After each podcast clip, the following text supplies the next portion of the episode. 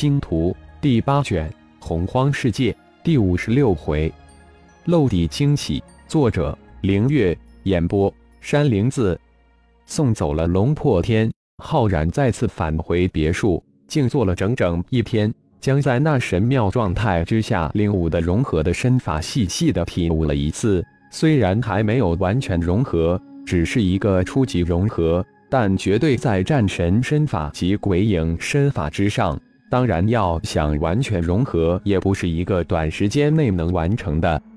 出了别墅，浩然将这次的体悟慢慢的展现出来，由生疏到熟练，渐渐的满山都是浩然的身影，飘渺灵动，鬼魅闪现，如五行灵气般变幻莫测。如光一样快如闪电，突然满山的身影消失无形，别墅门口浩然的身形显现而出，就称之为灵光身法吧。不过现在才初级而已，真的期待完全融合领悟后会是怎样。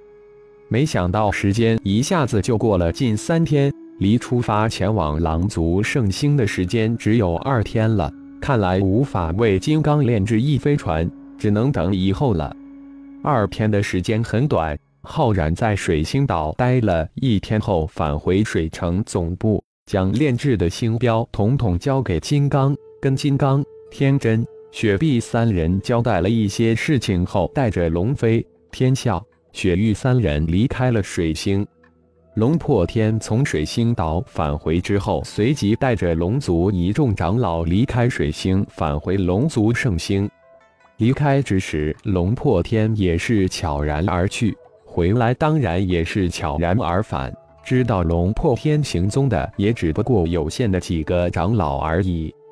布尔斯最近总有些恍惚，有点心神不宁的感觉，修炼起来老是集中不了注意力，眼前总是一个人影在晃动。圣主，大长老有请。就在这时，随身的护卫报告道。哦，我这就去。龙族圣地的修炼环境那可是一流，但修为似乎进入了屏障期，无论如何都无法突破。圣地很大，而能居住的龙族却很少。半个小时后，布尔斯才走到龙族现在最有权势之人龙破天大长老的院落之外。龙腾长老，大长老找我。老老实实的敲开了门。开门的是大长老关门弟子龙腾，师尊在大厅里等您。龙腾也不知为什么师尊一回来就传圣主。布尔斯见过大长老。布尔斯一进大厅，立即行礼道：“嗯，近来修炼如何？可有进展？”龙破天微微一笑，问道：“与浩然有关的一切人事，都需要认真对待。”谢大长老关心，修炼遇到屏障，进展甚微。布尔斯急忙回答道：“似乎龙大长老还是第一次这么和颜悦色的关心自己，感觉受宠若惊。”星光盟的浩然老弟你也认识吧？这次外出碰到他，他托我带了几样东西给你。”龙破天淡淡的说道，思索了一下，还是照直说吧。虽然浩然老弟让自己隐晦一些给出去，但这样老感觉不妥。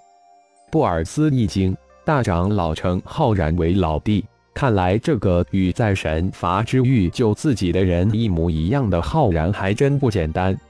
上一次偶然相遇，布尔斯欣喜如狂，以为他就是他，最后才知自己弄错了。布尔斯怎么也不能相信。眼前之人不是救自己的那人，无论是外貌还是眼神都一模一样。但就是不是，这也是布尔斯没有联系浩然的原因。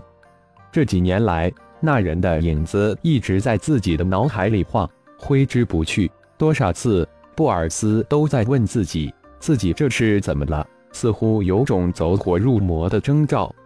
在水星水城有过一面之交，也算认识吧。他怎么会带东西给晚辈？不会是搞错了吧？布尔斯仅仅是一愣，立即解释道：“一面之交就托我带给你几样堪称是无价之宝，这个老弟还真大方呀。”龙破天哈哈一笑，老弟，别搞得落花有意，流水无情。哦，哦，是什么东西让大长老如此推崇？布尔斯再次一惊，原来这个浩然还记得自己，心里没有来的一清，仿佛有一层东西被捅破，浑身轻飘飘的，十分受用。龙破天右手一伸，大手掌上出现四样东西：三个小瓶，一个小木盒，轻轻的悬浮在掌心之上。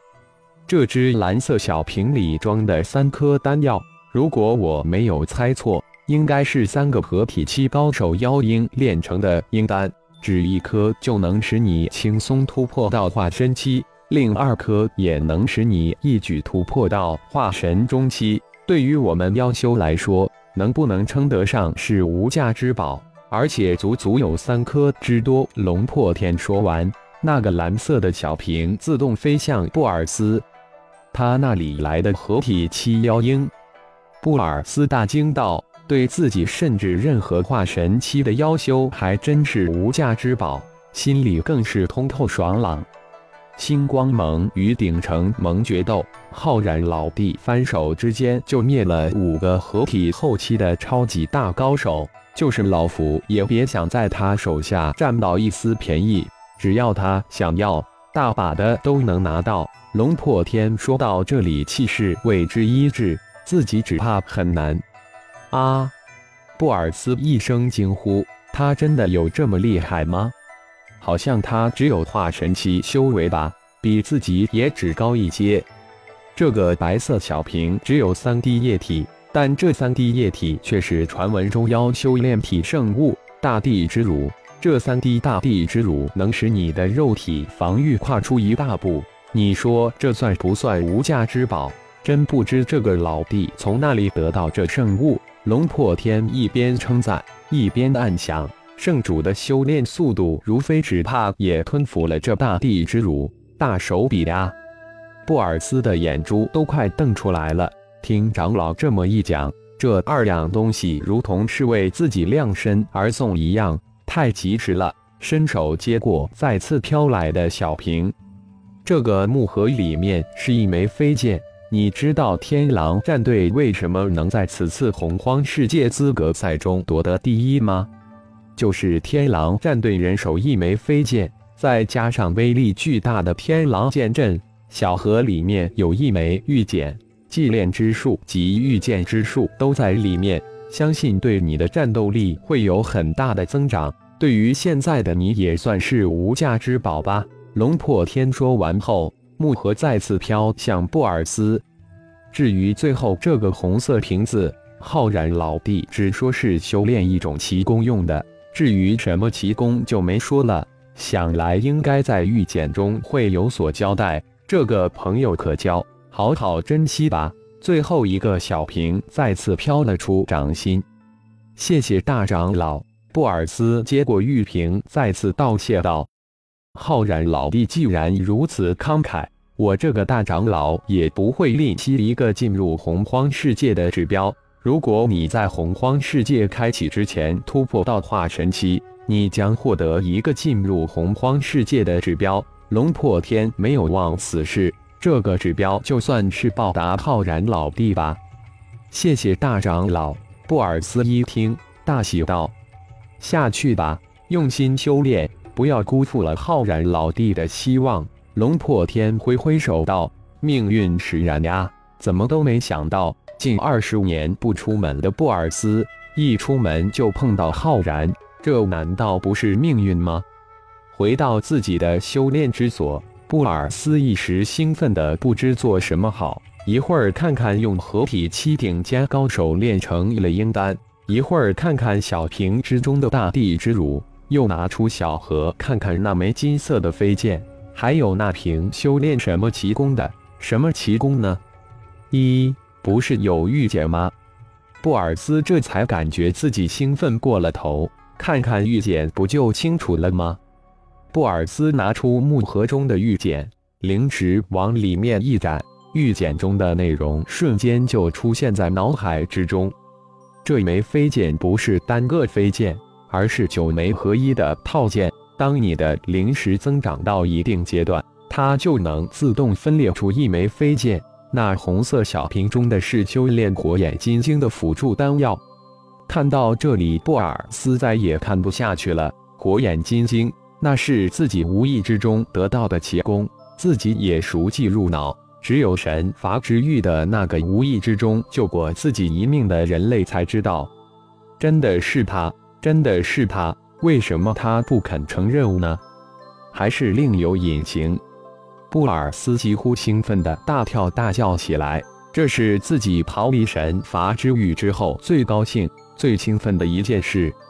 感谢朋友们的收听，更多精彩有声小说尽在喜马拉雅。欲知后事如何？请听下回分解。